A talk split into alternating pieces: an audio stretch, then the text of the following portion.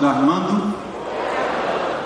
Esses dias eu tive a oportunidade de, é, durante esse feriado aí, né, celebrando os 63, eu estive com alguns amados irmãos, aí eu conheci é, tanto uma, uma jovenzinha e adolescente, né? E ela, ela disse, ela parou na minha frente e disse assim, o senhor é aquele homem que a gente vê lá de longe, né?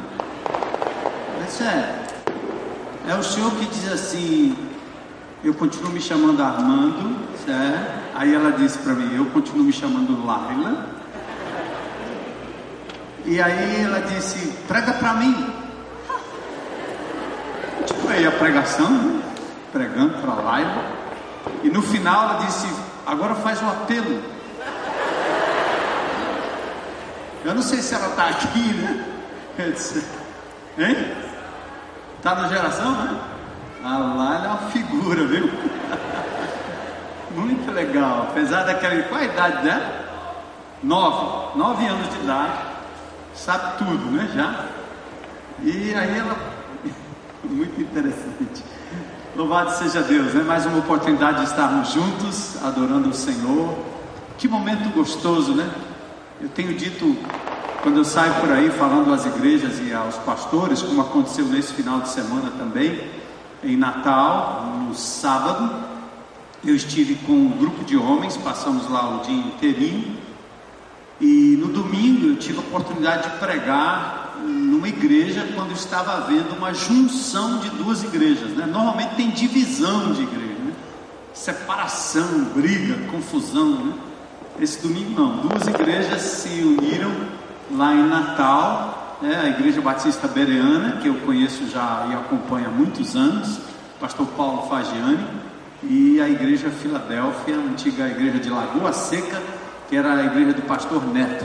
Então, eles estavam, é, pela manhã, tomaram uma decisão de se unirem em, em noivado, para depois ter um casamento, né? E eu tive o privilégio de pregar à tarde ali. Então foi um, um tempo muito precioso. E na quarta-feira, depois do feriado, estive em João Pessoa também, numa comunidade lá. Então foi um feriado bastante intenso nesse sentido.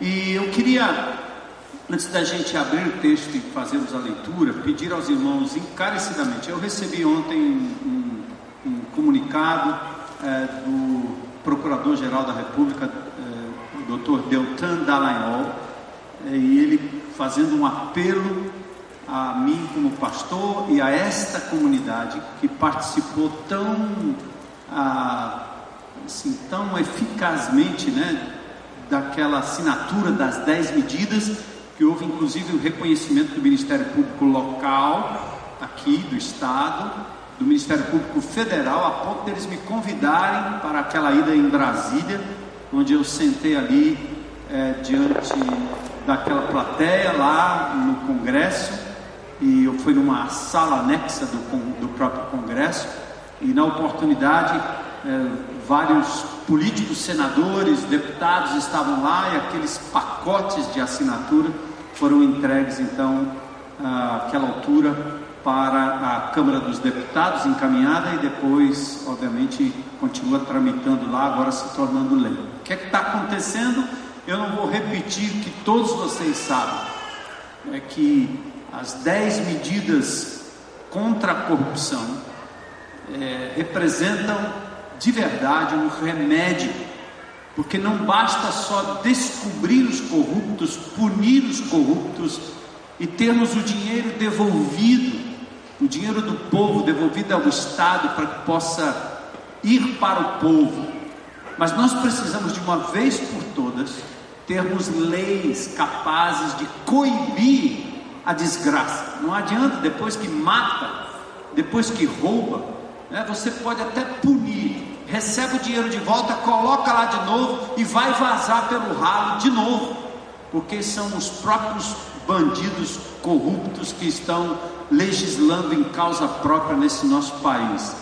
Salvo algumas exceções, salvo algumas exceções, nós estamos vivendo um momento político de muita corrupção moral, ética, em todos os sentidos.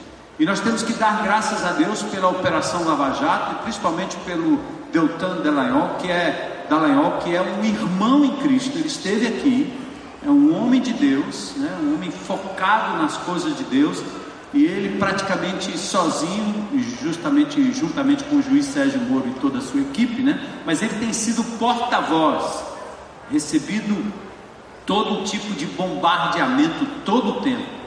E nós temos então, eu quero dizer aos irmãos em Cristo Jesus que nós precisamos orar pela nossa nação, orar pelos nossos governantes, orar pelos nossos legisladores, mas nós não podemos parar aí. É, a fé sem obras é morta.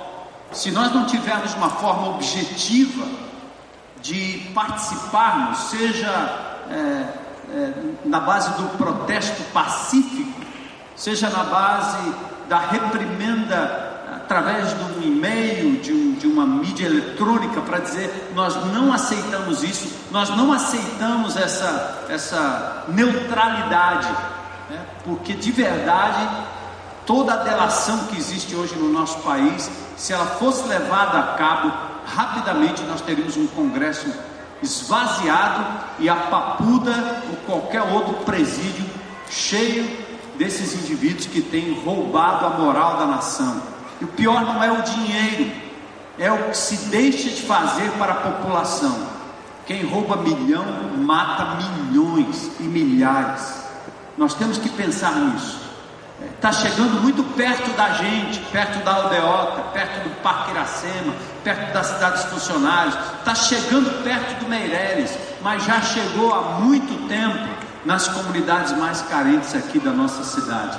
E nós continuamos vendo a violência tocando na nossa porta. E nós estamos aí à mercê dessa politicagem nojenta e eu tenho orado a Deus para que a Operação Lava Jato não fique só em Brasília e não fique só no Rio de Janeiro, que é muito legal a gente ver o que aconteceu com os ex-governadores, tanto Garotinho quanto Sérgio Cabral, mas nós esperamos que chegue aqui no Nordeste, chegue aqui no Ceará e nós possamos ter realmente o que o povo cearense precisa e faz jus. É uma política de saúde decente, porque nós continuamos com a mesma situação, seja na prefeitura, seja no estado. Saneamento básico, que não se tem saneamento, só essas obras megalomaníacas para obra, para vésperas de eleição, e também na parte da educação, né, que nós temos péssimos índices. Então, louvado seja Deus por isso. Eu estava vendo outro dia, e a gente falando do que estava acontecendo aqui nessa época de eleição, e eu recebi uma reprimenda de, um, de uma secretaria aí da prefeitura, de que eu não deveria fazer aquilo, que não era tempo para fazer aquilo. Então, no momento que eu, eu quis comparar o prédio da creche da prefeitura que funciona aqui dentro com o prédio da creche da prefeitura, cujo prédio pertence à prefeitura lá fora, eu estava fazendo quase um dossiê para dizer: vocês não entendem que o que vocês estão oferecendo é, é, é, é ridículo, é precário, as crianças não merecem aquele prédio. Na mesma hora que eu estava fazendo aquilo, um grupo de relacionamento, um GR da IBC, estava lá pintando, ajeitando, arrumando. Eu nem pude fazer a denúncia, porque eu fazendo a denúncia de um lado e os irmãos consertando a coisa do outro. Aí eu só pude dizer assim: ah, essa é a graça de Jesus, né? Vai lá e supre, né? aquela quadra dessa escola do Manuelito aqui, ó, está a ver navios, foi prometido, nunca foi cumprido, e duvido que será tão cedo, principalmente com os cortes que nós teremos agora. Então, igreja, participe, tá certo? Não para discutir ideias, não para discutir boatos, não para discutir posicionamentos partidários. Graças a Deus agora eu acho que PT, PM, quem é petista, PMDBista, PCBista, seja lá o que for, todos agora podem se unir contra a corrupção. Nós não somos políticos, então nós temos condições como comunidade de não somente orar, mas também participar ativamente. Convido você a abrir comigo em Gálatas capítulo 2, vamos ler dos versículos 11 a 16. Gálatas capítulo 2, versículos 11 a 16. Eu peço por favor um, um retorno aqui, ó. Eu estou ouvindo a voz lá fora, assim eu não grito tanto. Gálatas capítulo 2. Vamos ficar em pé para a gente mudar de posição?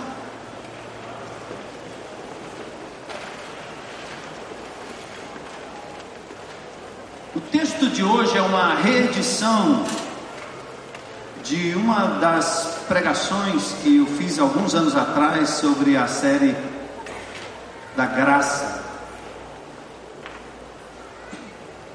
E também fiz a propósito da conclusão do Atitude 434.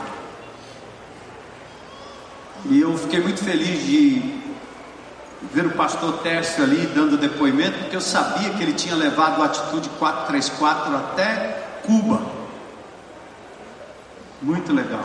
Foi muito além do que a gente pôde imaginar ou sonhar. Aqui é a carta do apóstolo Paulo às igrejas que se encontravam na Galácia, aos Gálatas, igreja na galáxia, ou não na galáxia, na galáxia mesmo, né? É a atual Turquia, a região da Turquia, estas igrejas estavam ali naquela região que é chamada religião da, aliás, região da Galácia, tá certo? Derbe, Listra, Icônio, as sete igrejas do Apocalipse também estão naquela região turca.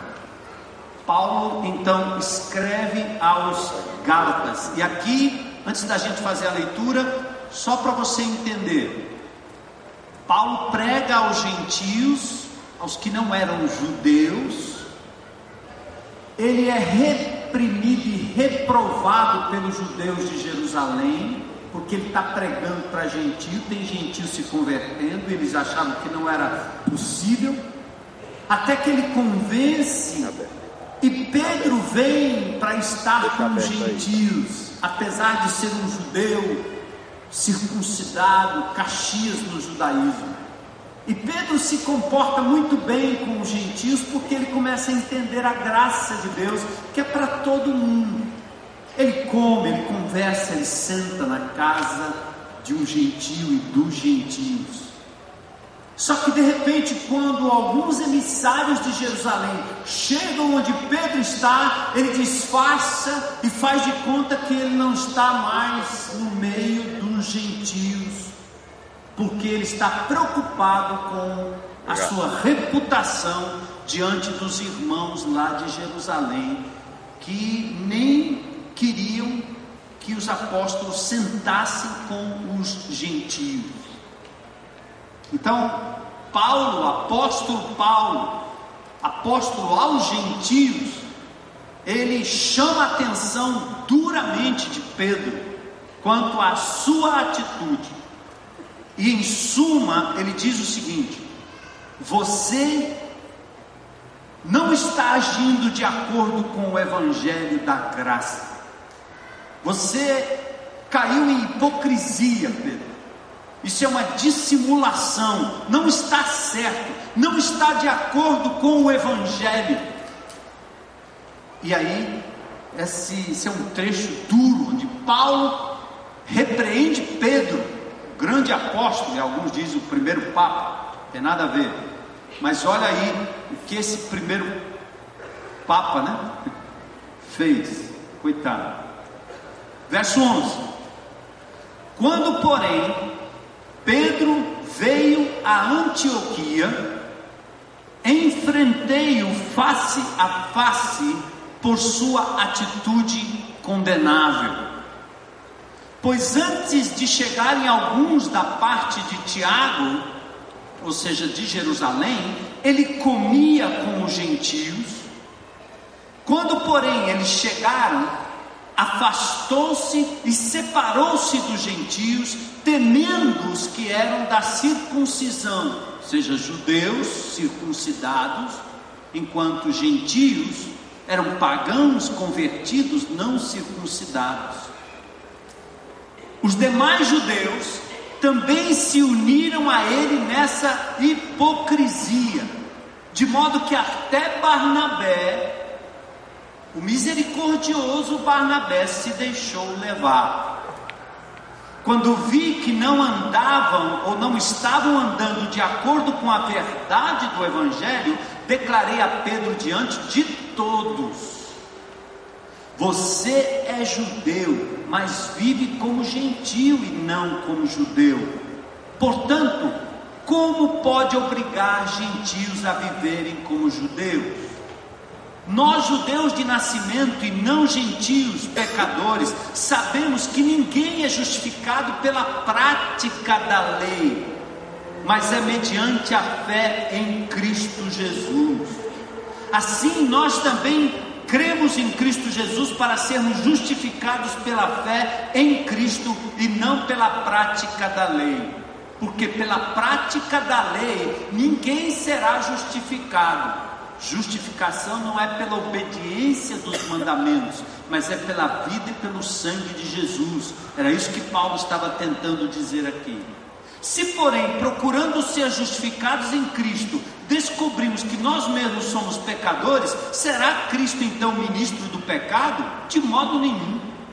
Se reconstruo o que destruí, provo que sou transgressor pois por meio da lei eu morri para a lei, a fim de viver para Deus, ou seja, não estou mais submetido à guarda de dias, anos, meses, como Paulo diz em Gálatas, eu não estou mais submetido à lei, como tendo que ser justificado pela minha obediência à lei, mas pela vida de Jesus que cumpriu a lei no meu lugar, me perdoou e me deu liberdade para cumprir a lei por amor e não por obrigação ou por medo. Pois por meio da lei eu morri para a lei, a fim de viver para Deus. Fui crucificado com Cristo, assim já não sou eu quem vive, mas Cristo vive em mim. A vida que agora vivo no corpo, vivo pela fé no Filho de Deus, que me amou e se entregou por mim. Isto é evangelho, irmão. Ouçam como Paulo, como se nós mesmos fôssemos repreendidos hoje à noite. A vida que agora vivo no corpo, vivo pela fé no Filho de Deus que me amou e se entregou por mim. Não anulo a graça de Deus, pois se a justiça vem pela lei, Cristo morreu inutilmente. Captem isso, palavra de Deus, não minhas palavras. Não anulo a graça de Deus. Eu não posso anular a graça de Deus. Porque se a justificação, se a justiça, se a salvação, se a restauração vem pelo cumprimento das regras da lei, embora elas sejam boas, dadas por Deus, mas elas só revelam a minha e a sua incapacidade de cumpri-las, e nós seremos condenados, porque cumprimos cem, descumprimos uma e já nos tornamos condenados, inveterada, inveteradamente condenados. Por isso a graça é diferente. Cristo cumpriu a lei por mim, para que eu pudesse cumprir a lei no poder que Cristo me dá cumprindo por obediência e por amor a Ele. E aquilo que eu não consigo cumprir, ou que eu luto para cumprir, o Senhor vai me conduzir, me dar forças, Ele vai me perdoar, Ele vai me reerguer. Mas eu jamais serei condenado pelo não cumprimento da lei, porque Cristo cumpriu a lei em nosso lugar. Que texto! Glórias ao teu nome, Jesus porque nós não dependemos mais das nossas próprias obras. Nós lutamos, Senhor, é verdade, mas lutamos não só contra a lei, contra os códigos de ética, de moral, muitos dos quais nos travam, muitos dos quais, Senhor, nos vencem temporariamente. Mas, Senhor, nossos olhos não estão postos na nossa própria autojustiça ou na nossa própria capacidade de cumprir ou não cumprir a lei. Nós dependemos de Cristo Jesus. Este é o cerne do Evangelho. Como dissemos aqui, Senhor, proclamando deste lugar aqui, que foi antes da fundação do mundo que o Senhor nos escolheu em Cristo Jesus. Como cantamos agora há pouco, Senhor, não há nada que eu possa fazer para aumentar ou diminuir o amor que o Senhor tem por nós, ou por mim, pelo teu povo. Por isso, Senhor, nos ensina não a vivermos de acordo com a religiosidade, com a imposição humana, com a imposição das regras, com a imposição denominacional, com as regras e a ética que nós criamos para nós mesmos, Senhor, mas que sejamos libertos para viver segundo o caráter de Cristo em nós. Glórias ao teu nome, Senhor.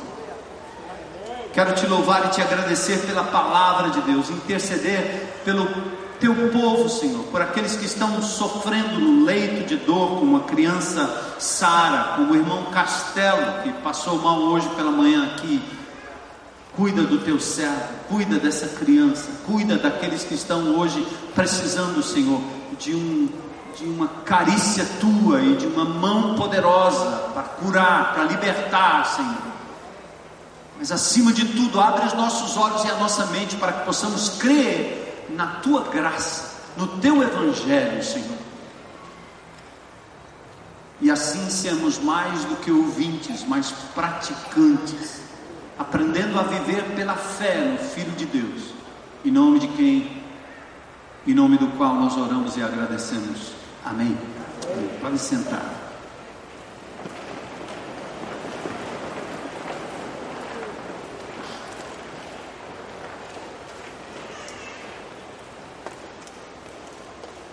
A maioria das religiões funciona assim. Eu obedeço, por isso Deus me aceita. Aliás, a maioria das religiões funciona exatamente como as nossas relações funcionam. Se eu obedeço meu pai, ele é legal comigo. Se eu faço o que é certo, o povo vai gostar de mim.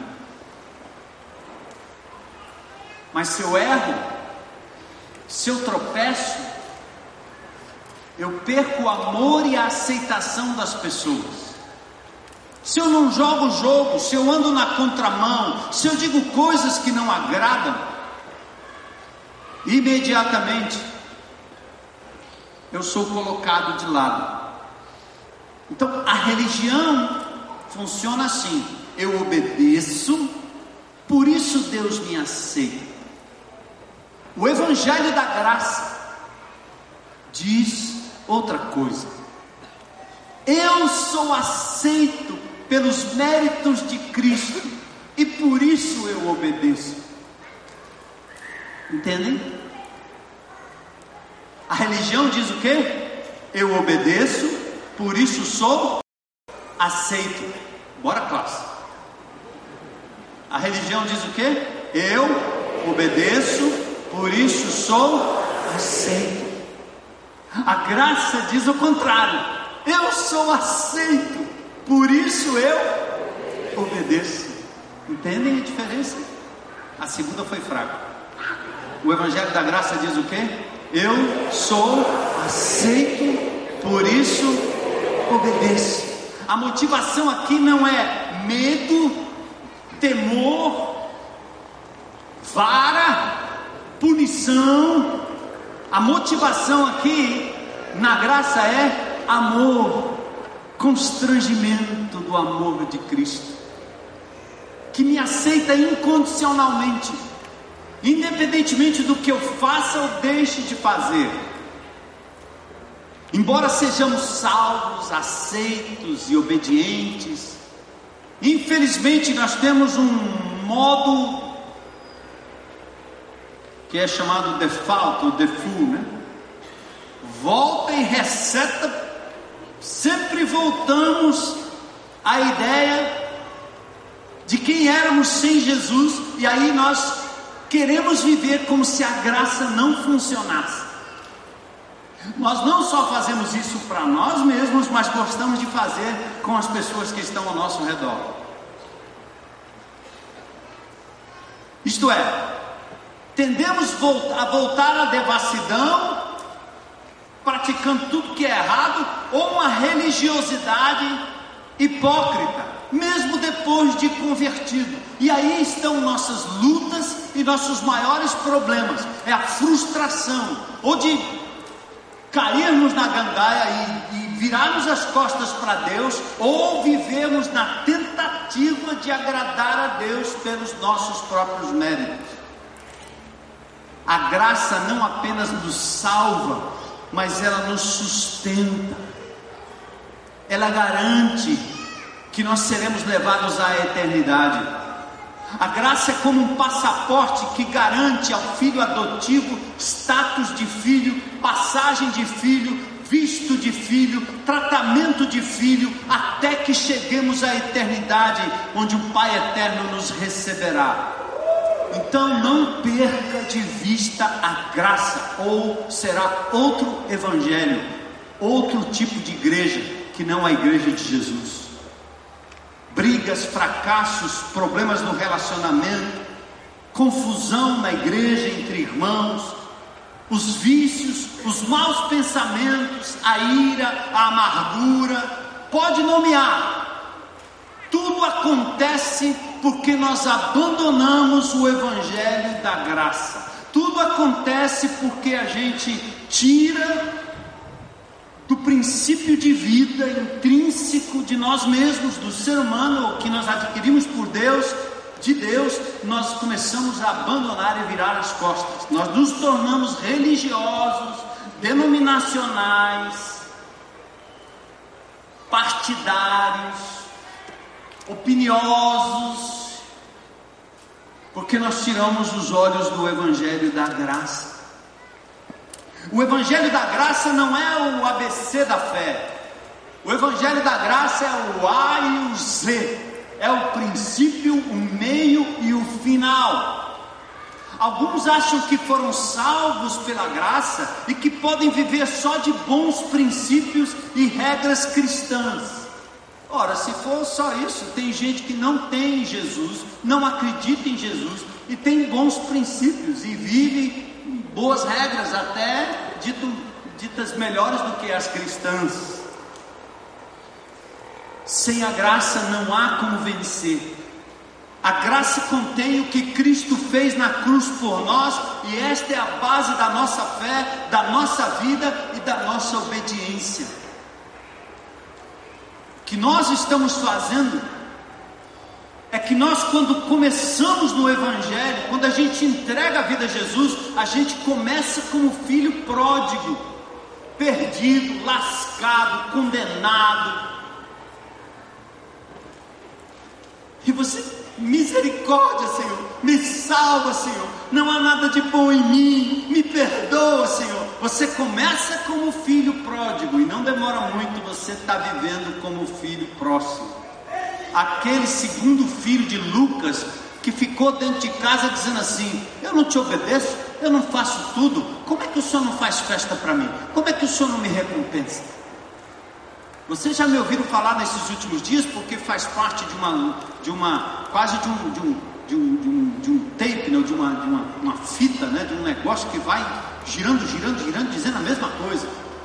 Eu fiz tudo pelo meu filho, eu fiz tudo pelo meu marido, eu fiz tudo pela minha mulher, eu fiz tudo por essa criatura. Como? Eu tratei, eu dei tudo, eu fiz o melhor, eu fiz como Deus mandou, eu orei por ele e olha no que deu. O que, que você está fazendo? Você está alegando que a sua forma de agir tinha que dar um resultado que Deus é obrigado a lhe conferir, então ele não é bom.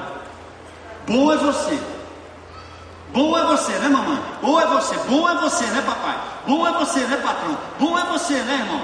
Não, não, não, não, não, não. não. Criar um filho, viver um relacionamento, ser marido, ser mulher, ser namorado, ser namorada, ser patrão, ser empregado, meu amigo, se você não o fizer para a glória e graça de Deus, se você não fizer motivado por Ele e dando a Ele a agora, e a razão de você fazer tudo isso, você não somente vai se frustrar com a pessoa com a qual você se relaciona, você vai se frustrar com os resultados e vai viver a hipocrisia da religiosidade, da autojustiça, que começa a cobrar Deus por aquilo que você faz. Moeda de troca.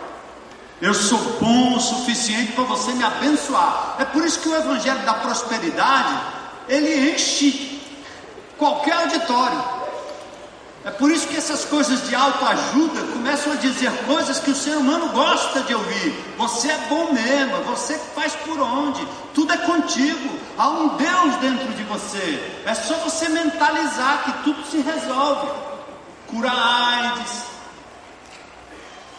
resolve o problema do câncer, pobreza, mentaliza relacionamentos. É só você tem, tem um poder dentro de você. Então você começa a se achar o super-homem e se esquece da provisão, da graça e do poder único que vem do alto e vem do Senhor. Esta, esta foi a advertência de Paulo em Gálatas 1,6. Ele diz: Admira-me, igreja, que vocês passaram tão depressa para aquilo que é o evangelho da graça de Deus para um outro evangelho. Como assim? Sois tão insensatos que, tendo começado no espírito, estejais agora vos aperfeiçoando na carne? O evangelho da graça nos coloca no lugar certo, gente. Primeiro, mostra quem Deus é: soberano, criador, Senhor de cada coisa, de todas as coisas. O Evangelho da Graça mostra quem somos: pecadores, salvos sim pela graça. O Evangelho da Graça mostra o que nós fizemos: matamos o filho, matamos o filho. O Evangelho da Graça mostra o que Deus fez. Ele sacrificou o seu filho por nós. O Evangelho da Graça mostra o que nós merecíamos: morte. O Evangelho da Graça mostra o que Deus nos deu. Ele nos salvou, nos resgatou e nos adotou como filhos. Lutero disse: a verdade do Evangelho é o principal artigo da fé cristã. Temos que vivê-la, ensiná-la e praticá-la. Tem muita gente preocupada com teologia, tem muita gente preocupado se é calvinista, se é da, da reforma, não reforma. Eu estou preocupado com o Evangelho da graça de Jesus, que está aqui, ó. que não tem denominação e nem tem título teológico. É a graça na pessoa do Senhor Jesus Cristo. A graça é invocada no Apocalipse para o estabelecimento do senhorio de Cristo sobre tudo e sobre todos. O cordeiro que foi morto, mas ele vive. Ele é a razão da restauração de todas as coisas. Lembra do João teimoso? Assim é o meu coração, assim é o seu coração. O meu coração não pode ser mudado à força. Coração pela força de vontade. Não há mudanças com uma reforma moral. Ninguém muda o coração pela memorização de texto bíblico. Ninguém muda o coração porque internaliza a verdade ou os mandamentos de Deus. Eu não conheço nenhum assassino que não saiba ou não tivesse sabido que é proibido matar. Eu não conheço nenhum ladrão que depois de ser pego dizia, rapaz, eu não sabia que não podia roubar. O mandamento não tem forças para frear o mal. Você abre o site, a cena aparece, a nudez está na frente, você sabe que não, não, é, não é bom, não é permitido, não é legal, não é moral, não é ético, não é nada mas não tem forças para impedir que você o faça. É não é? Só uma constante e renovadora compreensão e visão da graça é capaz de mudar o nosso coração. Então eu quero falando aqui da atitude 434, né, dos votos que a gente fez aqui, do pacto que a gente fez e faz todo o tempo, e você tentando fazer a vontade de Deus, é importante que você saiba como é que o Evangelho da graça é capaz de mudar o meu coração. Eu já expliquei, Pedro era judeu, ele sabia que, de acordo com a lei judaica, gentios eram impuros, e ele não podia andar ou estar com eles. Atos 10, 28 ele diz: Vós bem sabeis que é proibido por lei a um judeu ajuntar-se ou mesmo aproximar-se de outra raça. Mas o coração de Pedro, a despeito da lei, foi mudado pelo Evangelho de Jesus. Então o que Pedro fez?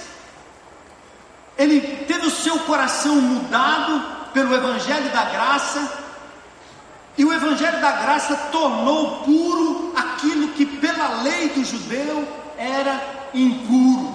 Ou seja, ele agora aceitaria pessoas de qualquer raça, cor, posição social ou status. Por isso ele estava sentado no meio dos irmãos gentios. Meu grupo de relacionamento não pode ter só meus amiguinhos só os puros, só os santos, para não se contaminar com o mundo. Não.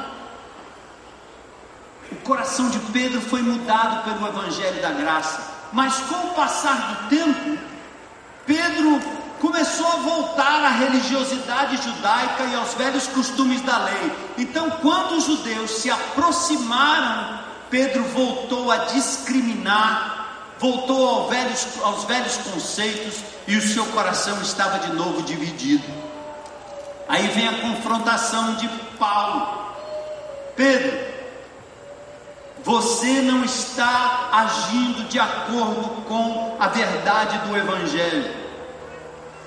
Percebe que Paulo não diz assim, Pedro, você está tendo uma atitude racista, isso é contra a vontade de Deus você não está cumprindo o mandamento de Jesus. Ou Pedro não disse assim: isso é contra a lei de Deus, é contra a lei de Jesus. Você está agindo de forma preconceituosa. Não, não, não. Ele só disse assim: você não está agindo coerente com aquele que crê no Evangelho da graça. Não é questão de quebrar um mandamento ético de fraternidade. É uma questão de você perder de vista e de perspectiva a fonte, a motivação maior da sua atitude é o Evangelho da graça, é a pessoa de Jesus. Observe o que Paulo disse: você não está andando de acordo com o Evangelho. Pedro teve uma atitude hipócrita, racista, dissimuladora, preconceituosa, mas essa não era a causa, era a consequência. Porque a causa é a não compreensão do Evangelho da graça, é quando eu me afasto de Deus, da pessoa dele, é quando eu não ando com ele, quando eu não o trago comigo. Eu tenho impressão, irmãos, aliás, eu tenho quase certeza, porque quando eu era novo convertido, eu sentava onde você estava sentado e eu ficava querendo o pastor repetindo umas coisas, e dizia: como é que isso funciona? É, ter intimidade com Deus, viver pela graça, é assim. Aí o pastor repete aquilo 200 vezes e você fica pensando assim: como, como é assim? E, e, essa palavra de hoje é para você talvez entender um pouco melhor. Eu não sei explicar, não. Certo? Mas a palavra de Deus é capaz de nos levar a uma compreensão melhor do que, que, do que significa isso. Paulo e a palavra ilustra com uma atitude de Pedro. Então, vamos comigo. Paulo poderia ter dito: Pedro, para de ser racista. Essa não é a vontade de Deus. Para de mentir. Ô oh, menino, não usa droga não. Ô oh, mulher, faz isso não. Ou oh, para com isso, mulher. Isso é proibido. Isso não pode não. Não coma doce não. Não, não beba, não faça isso não. Não beba cachaça não. Não fume droga não. não não, não. Você começa a dizer o mandamento, não é não, mandamento? Você pode até mudar a atitude daquela pessoa na tua frente. Eu contei para você a história do meu, do meu netinho, né? Escondendo o doce. O vovô chegou, e quando ele chega perto de mim, ele diz assim: Eu gosto de alface. Israel. Pô, eu comi alface. Sabe o que, é que significa o alface dele? É um pedacinho assim, um micro pedaço de, de alface escondido dentro de, de preferência de um negócio doce. Mas para agradar o avô, tá certo? Ele está fazendo um esforço danado. Até que outro dia eu comprei um pirulito para ele. Está aqui pirulito. Claro, um pirulito. Está aqui, aqui, meu querido. Porque eu não quero que você se dobre, se arrebente, para tomar uma atitude que não é parte natural do seu coração, percebe? Não adianta jogar um jogo, dizer que é quando não é, que gosta quando não gosta, dissimular. Estava lembrando desse final de semana, não? Como é que foi aquela história? Os cabos quiseram fazer um churrasco lá onde eu estava, onde eu me escondo. Aí me acharam lá no Aí fizeram um churrasco. Eu não como carne. E para me agradar, fizeram um, um, um peixinho, né? Um peixinho. Aí daqui a pouco, nós estamos todo mundo sentado aqui, daqui a pouco eu vejo um movimento suspeito por trás assim do banheiro lá, não sei.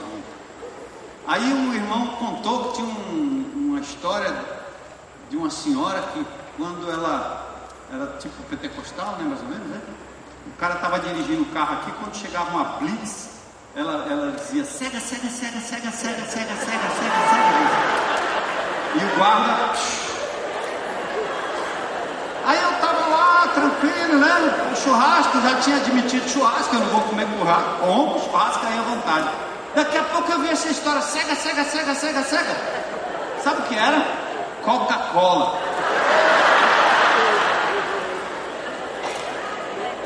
Segai, né? Segai, segai, segai, segai, e eu vendo aquela, aqueles copos passando. Eu pensei, deve ser remédio, deve ser café. Eu pensei que era café, né? Não, era Coca-Cola. Eles estavam constrangidos pela minha presença lá. Até que a Coca tomou conta do negócio. Não adianta você botar o guarda lá. Não adianta. Não é não? Porque não tem forças para mudar o gosto.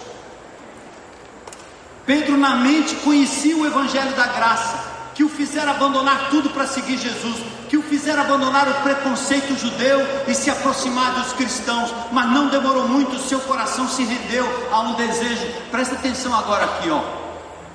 Pedro se rendeu a um desejo de agradar os outros. Enquanto ele estava lá com os gentios, ele estava agradando a quem? A Deus. Quando chegaram seus amigos lá, judeus, ele não quis mostrar aos seus amigos judeus que ele agora estava pelo Evangelho da Graça, aceitando sentar-se com os gentios, e para não ser censurado, e em busca de aceitação dos amigos, ele dissimulou e saiu fora e se juntou com os outros. Paulo disse: hipócrita, hipócrita, hipócrita. Presta atenção. Por que, que você gosta de se comparar com outras pessoas? Isso lhe motiva para cima ou para baixo? Por que você não lida bem com crítica? Ou nós não lidamos bem com crítica? Porque nós não gostamos de sermos contrariados. Por que nós corremos tanto atrás do reconhecimento das pessoas? Por que, que nós cuidamos às vezes demasiadamente da nossa aparência? Por que essa, necess... essa self-necessidade? Por quê? Alguém pode explicar? O Facebook é um negócio interessante. Pois é, esse ano, depois. A pessoa tem que se preparar para fazer aquilo ali. Tem uma preparação, não tem não? Pode ser do jeito normal. Algum, alguém já fez um face acordando assim de manhã com o cabelo? Não faz. A pessoa capricha. Deve tirar 10 para tirar um. Faz o seguinte, faça um face da sua, do retrato da identidade.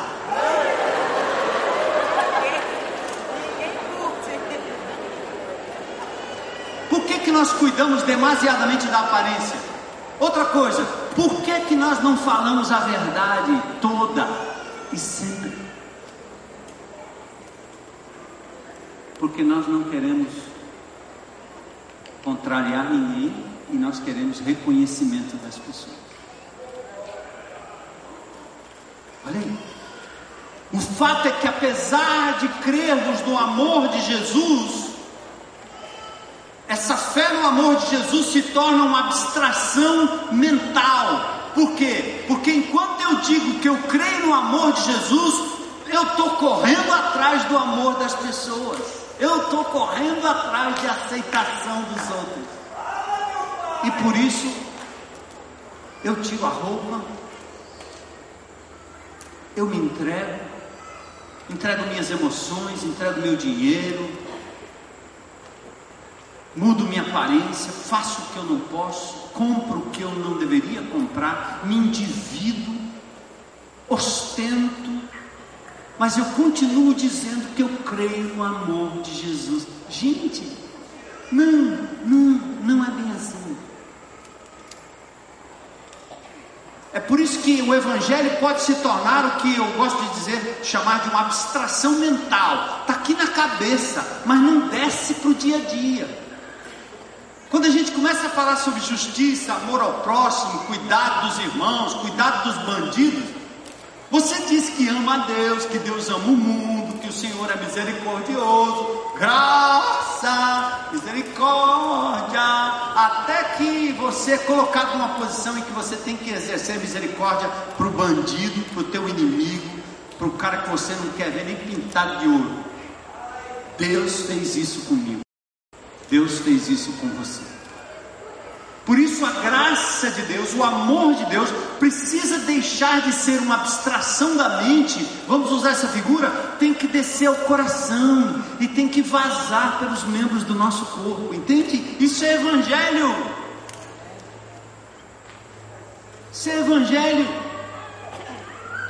O medo de não sermos aceitos no grupo, no trabalho, na escola, no amor, na família e até na igreja nos levam a meias verdades, mentiras, dissimulações, negações infundadas, despersonalização, descompensações de comportamento. Ou falamos demais ou nos calamos demais. O fato é que nós buscamos no que temos e no que fazemos aquilo que só a graça de Jesus pode dar: aceitação, respeito, admiração, realização e significado. Sabe por quê? Fomos aceitos, amados pelo Pai eterno.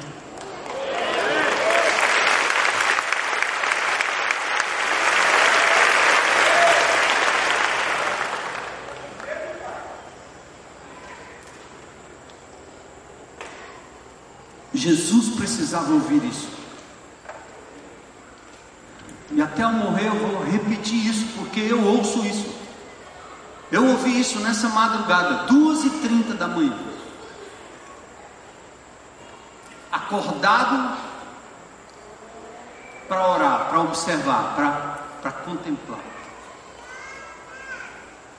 Jesus teve que ouvir isso, para que ele pudesse contradizer ou contraditar os políticos, os religiosos, os certinhos, os biblicistas, os estudiosos, os teólogos da época, para que ele pudesse contraditar ou contradizer aqueles homens e andar na contramão, Jesus teve que se aquietar no começo do seu ministério e ouvir a voz dizendo: Você é meu filho amado em quem eu tenho prazer. Você é meu filho amado em quem eu tenho prazer. Não importa se você me ama ou não me ama. Não importa se você me aceita ou não me aceita. Não importa se você me admira ou não me admira.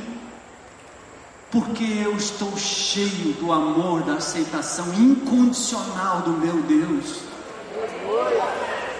É bom que você goste de mim. É legal que você me elogie. É bom que você tenha preço. Mas no dia que você não tiver, não escorreu nada daqui, porque eu estou pleno, cheio de Deus. Eu estou dizendo isso, irmãos, é porque você tem que ter esse mesmo sentimento comigo, tá certo? Olha para você, olha o teu nome, pensa no teu nome. Pensa num Deus que está dizendo para você: para de correr atrás do amor de homens, mulheres, pessoas, para de correr atrás de aceitação de quem quer que seja, para de sofrer, para de ter depressão, doença, todo tipo de, de, de, de disfunção por causa de gente, de pessoa, de dinheiro, de posição, de quem quer que seja, porque eu te basto. Jesus está dizendo isso. Jesus está dizendo, eu te basto.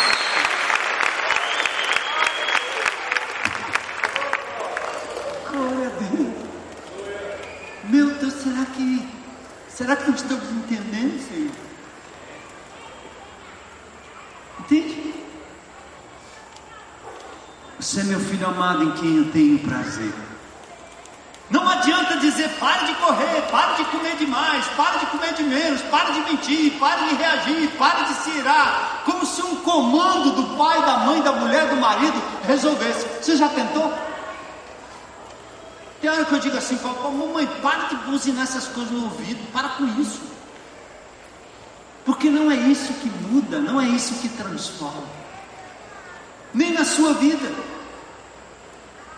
Não adianta dizer isso. Chavões e conselhos reformam temporariamente. Um evento, um encontro, um negócio bonito, uma conferência, ó oh, amigo, isso aí tem efeito por alguns dias mas não mudam o coração e as atitudes. Temos que admitir que cremos no Evangelho da graça que nos dá a vida eterna, mas temos dificuldade em aplicar esse Evangelho nos atos mais simples, como comer e beber, como ligar ou não ligar, como assistir ou não assistir, como se vestir ou não se vestir. Por isso continuamos, mesmo depois de salvos, a correr atrás de aceitação dos homens, significância dos cargos, realizações, títulos, reconhecimento. Corremos atrás de recompensas e vamos nos esquecendo da suficiente graça de Deus. Reforma moral não funciona, pois o coração humano só pode mudar se crer e praticar o evangelho da graça. Por isso Paulo disse: Eu estou crucificado com Cristo. E agora vivo não mais eu, Cristo vive em mim. E ele diz no verso 21: Eu não anulo a graça. Podemos forçar atitudes morais, pressionar a vontade dos outros, mas isso não muda o coração de ninguém. Pedro, você não está andando de acordo com o Evangelho, você está ignorando o Evangelho de Jesus. Sabe como é que o Evangelho de Jesus muda o nosso coração? Primeiro, descobrindo de onde vem a voz, quem é que está no comando, a quem você está ouvindo. Eu acho que disse isso semana passada para vocês, eu repeti agora na conferência lá. Lembra dos dez mandamentos? não matarás, não roubarás, tá, tá, tá. acabei de dizer isso, não? Não mate. Mas o não matarás não tem forças de segurar o bandido. Maridão, esposa, não adultera, não cobiça a mulher do próximo, nem o homem do próximo, nem da revista, nem da internet, nem do site, não cobiça, ela não é tua.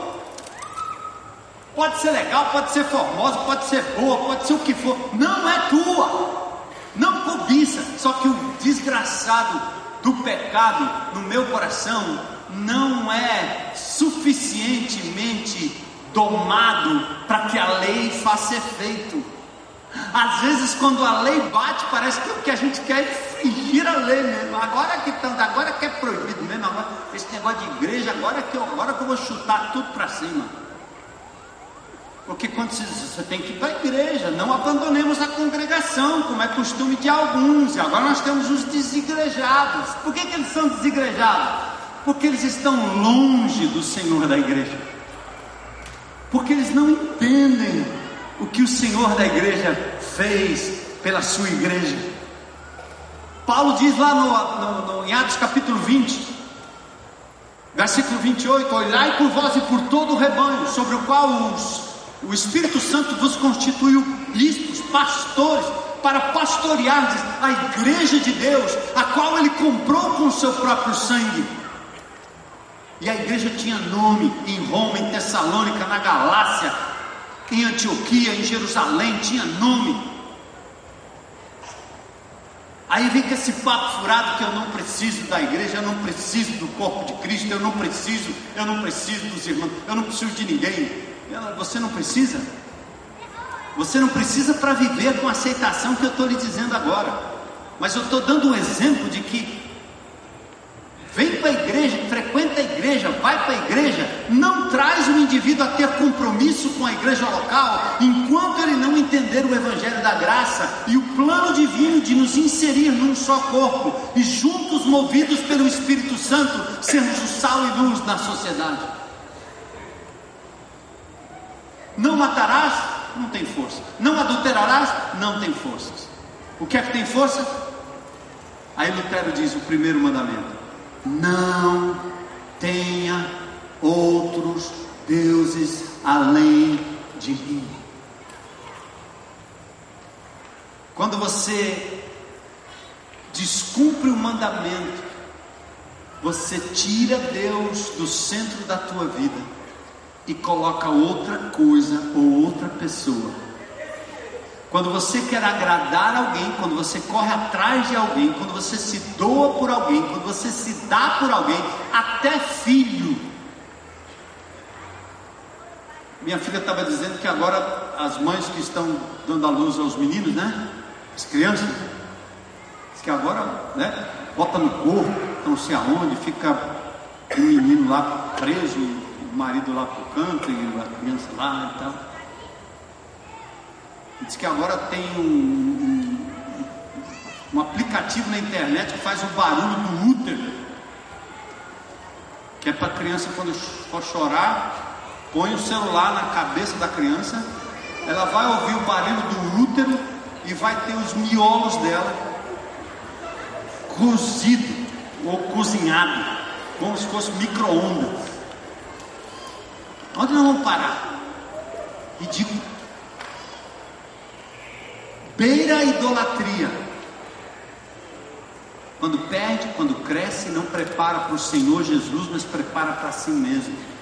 Quando perde, quando não dá certo, se frustra, porque fez achando que iria dar um resultado. Jesus é bem claro, quando ele diz as coisas assim, do tipo assim: quem não deixar pai, mãe, irmão, filho, filha, por amor de mim, não é digno de. É radical, não é? Não? E a gente não entende isso, a gente passa logo esses negócios e fica dizendo, rapaz, que negócio cruel. O que, que ele está dizendo? É que se você colocar o seu filho, sua mãe, seu irmão, seu marido, seu pai, sua madrinha, quem quer que seja, como ídolo no seu coração, ouvindo a voz dela ou dele, buscando nele e nela aceitação, amigo, você criou um ídolo no seu coração. Pedro foi repreendido porque ele estava criando um ídolo no seu coração. Quem era, quem era o ídolo dele? Os amigos. judeus. É isso, presta atenção. Pela graça de Deus, pela graça de Jesus, de onde eu vim. Eu estava contando essa história esses dias com os amigos, falando como eu conheci a Heloísa, como eu era um menino da bagaceira, que tinha lá as, as mulheres lá com todo garoto, para cima e para baixo, tudo. E daqui a pouco eu olho para aquela menina, crente, com um saião lá embaixo, cabelão, sem maquiagem, sem nada, não tinha nada. Eu olhava assim e digo, não, isso aí não é o perfil. Mas como eu já estava meio baratinado e tinha dado uma pausa forçada, porque alguns amigos meus morreram de overdose, outros foram pegos pela rota, e eu tinha escapado, eu disse, é melhor eu parar com isso aí. Eu não sei o que eu estou fazendo não, mas eu, eu não quero mais isso aí não. Aí eu olhei, tá aí uma coisa diferente. Mas eu tenho que confessar que a princípio eu pensei num negócio bem egoísta, né? É do tipo assim, essas aqui elas já estão feitas. Essa aqui eu posso fazer do meu jeito. Só que não estava pintada, o cabelo ainda era aquele cabelão enorme que vinha, dava aqui atrás, os cambitinhos fininhos, não era atleta.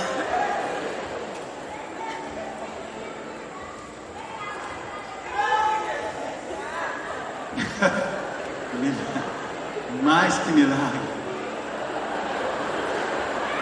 E pela graça e glória de Deus, todos esses anos, tentado, assediado, como qualquer homem, como qualquer pessoa, colocando as cercas bem distantes, me vendo às vezes em situações que eu talvez não tivesse como sair senão correndo como José correu.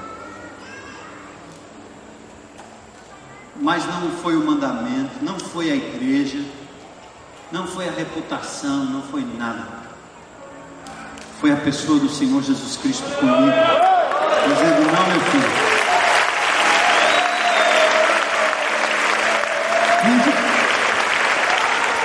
Coloca isso nas mínimas coisas da sua vida. Veja lá quem é que está é tá empurrando Jesus do trono da tua vida. Faça regime para a glória de Deus, coma bem para a glória de Deus, eu diria. Exercite-se para a glória de Deus. Maqueie-se, prepare-se para a glória de Deus. Enche o teu coração da aceitação divina. Este, este é o Evangelho da graça. oh, eu vou puxar aqui mais uns minutinhos, mas eu termino na, já já. Há uma forma moralista de tornar pessoas direitas e honestas. Você diz assim, menino, não minta, senão Deus castiga. Teu pai pune, você vai ser pego, vão taxá-lo de mentiroso. Aí você usa o medo e o orgulho para mudar o coração da criança. Aí você enverga o coração, mas não quebra. Você pode até quebrar, mas não quebranta. Se usamos o medo e o orgulho para converter ou convencer um coração de não mentir, estaremos apenas reforçando o medo e o orgulho, pois as pessoas mentem exatamente por medo e por orgulho. Então nós não resolvemos nada, apenas alimentamos o erro, o pecado debaixo do pecado. Nesse caso, o Evangelho da Graça não é aplicado, lidamos apenas com o comportamento, com o moralismo. Por isso a graça de Deus apareceu e nos ensina a andar com Deus. Título 2, 11 e 14. Não com medo da punição. A graça de Deus tira a minha necessidade de ter ídolos, de buscar aceitação. Você não tem esse problema, meu irmão? Acaba com isso hoje à noite em nome de Jesus. Vai viver essa semana de cara erguida, de cabeça erguida ouvindo a voz do Senhor dizendo: Você é importante para mim. A sua beleza, sua postura, sua forma de ser é para minha glória. Eu me agrado de você. Eu tenho prazer em você. Glória a Deus. Então é o seguinte, ó. Não tenha medo de que as pessoas lhe reprovem. Simplesmente diga a verdade. Diga assim: Eu esqueci. Eu tinha uma reunião marcada essa semana aqui, baguncei lá, o pessoal me esperando. Aí estava aí o pessoal que veio de Recife, outro veio não sei da onde, veio não sei da onde. Aí me chamaram a reunião, a secretária, a reunião, tem a reunião aí, pastor. Eu disse, já já eu chego aí, certo? Estava o pessoal me esperando, gente. Estava a turma lá me esperando, gente que veio da, da não sei da onde, veio de Recife, aquela coisa. Eu abro a porta e entro na sala. Gente, me perdoa. O que, que é, pastor? Eu esqueci. Simples assim. O que, que eu vou inventar uma outra coisa? Foi o trânsito, peguei um trânsito ali, né? Engarrafamento. Era fácil, não era não? Engarrafamento. Ô oh, pastor, que pena, um engarrafamento, coitadinho. Coitadinho nada, eu esqueci, me perdoe em nome de Jesus.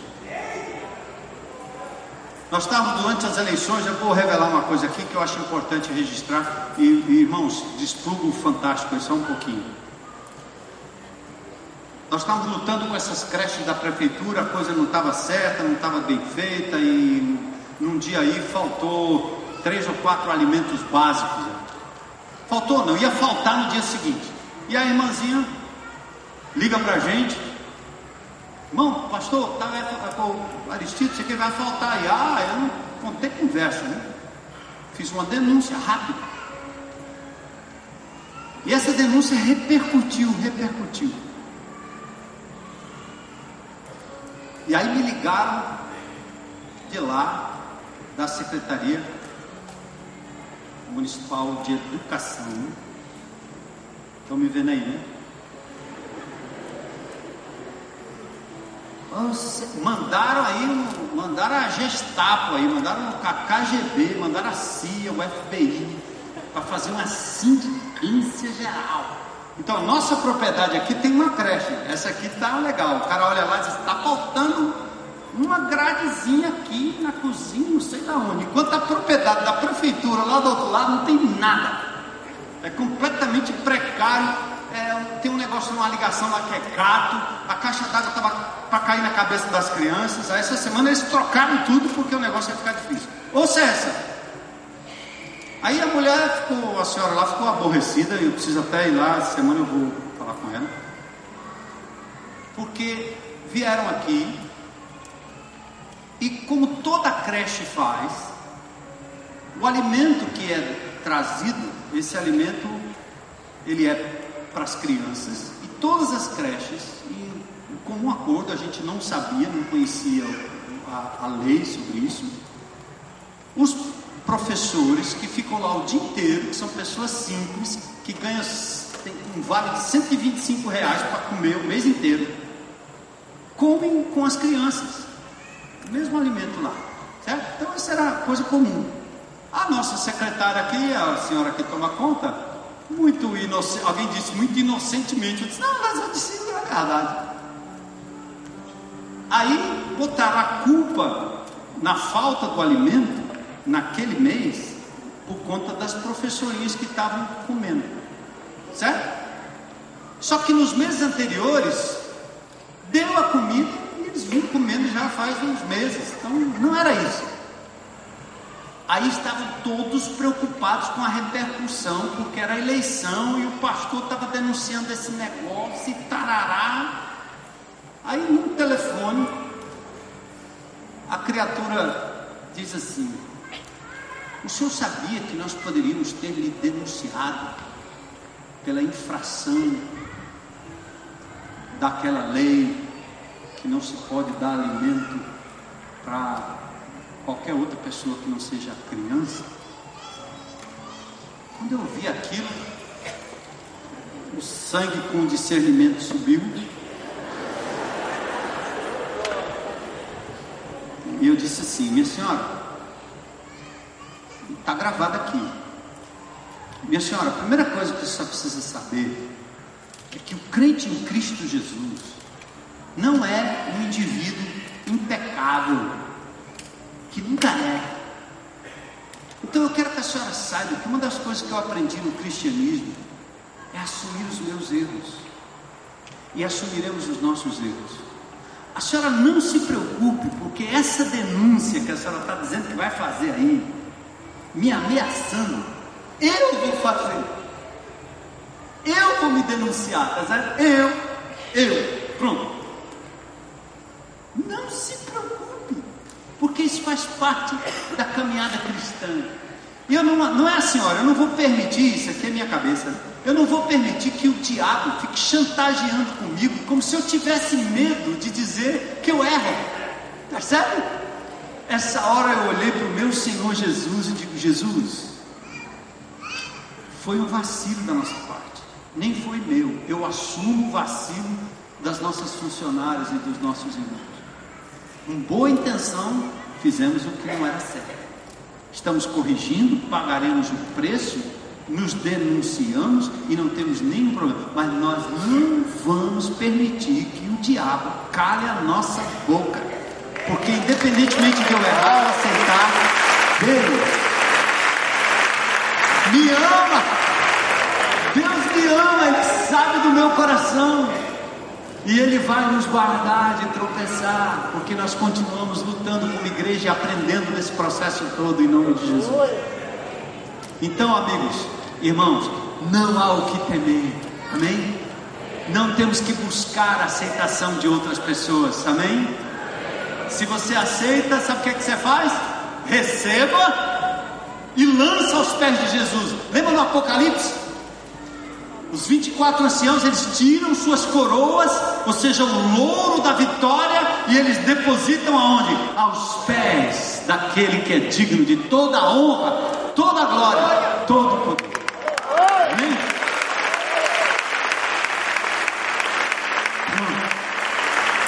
Vamos orar, Senhor. Glórias a Deus.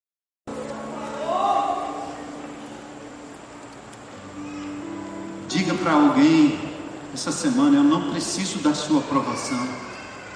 Eu não preciso insistir na aprovação de quem quer que seja. Aliás, eu não preciso da aprovação do porteiro quando eu sou filho do dono da casa. Tenho que pensar no amor do Rei. Tenho que ser convencido pela graça.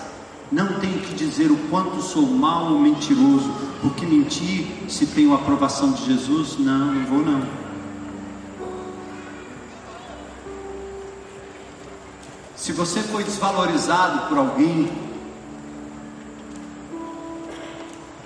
se você se entregou como adolescente, como jovem, se você estava em busca de afeto e alguém lhe, lhe deu afeto, mas você sabe que é errado,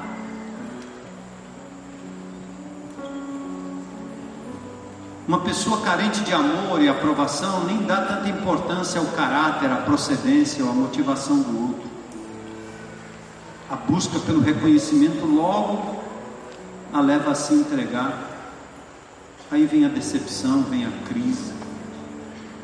E não adianta dizer, deixa para lá, vá se distrair, vai viajar, vai estudar, vai trabalhar, vai beber, vai farrear. Não, não, não, não. Você está trocando um ídolo pelo outro.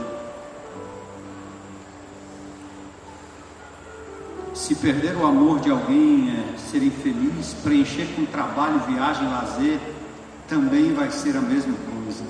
A solução está na graça de Jesus. Olhe para as pessoas essa semana. Homens, empregos, bens, aprovação, status, e diga assim: ó, vocês são interessantes, mas vocês não são a minha vida. Cristo é minha vida.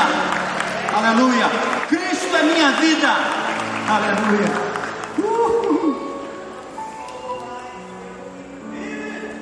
Se mudar através da prática de princípios bíblicos e mandamentos fosse a chave, então nós só precisaríamos de mais ensino e mais obediência. Mas se é o Evangelho da graça que muda o meu coração, sabe do que eu preciso?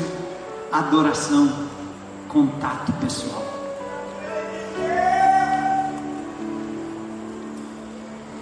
Minha mãe, meu pai, sergipano, os dois falecidos, minha mãe buzinava no meu ouvido. As regras. Não, não, não, não, não, não, não, não, eu ainda posso ouvir. Não resolvi. Eu estava dizendo, talvez eu ainda sobrevivi como menino na Zona Norte, vivendo com arma na cintura e provando tanta coisa louca. Eu sobrevivi porque havia momentos na minha vida não era a voz da minha mãe, não era, não eram os mandamentos da minha mãe e do meu pai. Mas eu voltava para casa porque eu os amava e eles, eu tinha certeza do amor deles por mim. Isso me fazia voltar para casa. Cara, tem alguém que te ama. Então, presta atenção aí. Não é estudo que nos faz mais espirituais e mais santos. É adoração, contemplação, é ter Deus como alguém pessoal é ler a Bíblia e enxergar a pessoa dele, é ver o vento soprar e dizer, é ele que está soprando, é ver o sol se levantar e dizer, é meu Deus que está levantando, é a lua linda, mas é o Senhor que assim o fez, glórias ao teu nome, ele é uma pessoa a quem eu amo e obedeço por amor, e eu digo aos demais. O amor de vocês é interessante, mas não é tudo, não me preenche, não é minha vida. Esta é a graça do Evangelho de Jesus. É isso que eu tenho tentado mostrar a essa comunidade, pagando o preço de talvez viver aqui sozinho, com meia dúzia, com três ou quatro, mas nós não vamos inventar programas, nem cursinhos para o crente ser santo. Sabe por quê? Não tem forças para isso. Mas tem uma coisa que nós vamos fazer. Aqui, no GRs e onde quer que a gente se reúna. Empurrar vocês para os braços, os braços do Pai eterno. E de Jesus Cristo como sempre Senhor da vida de cada um de vocês. Aleluia.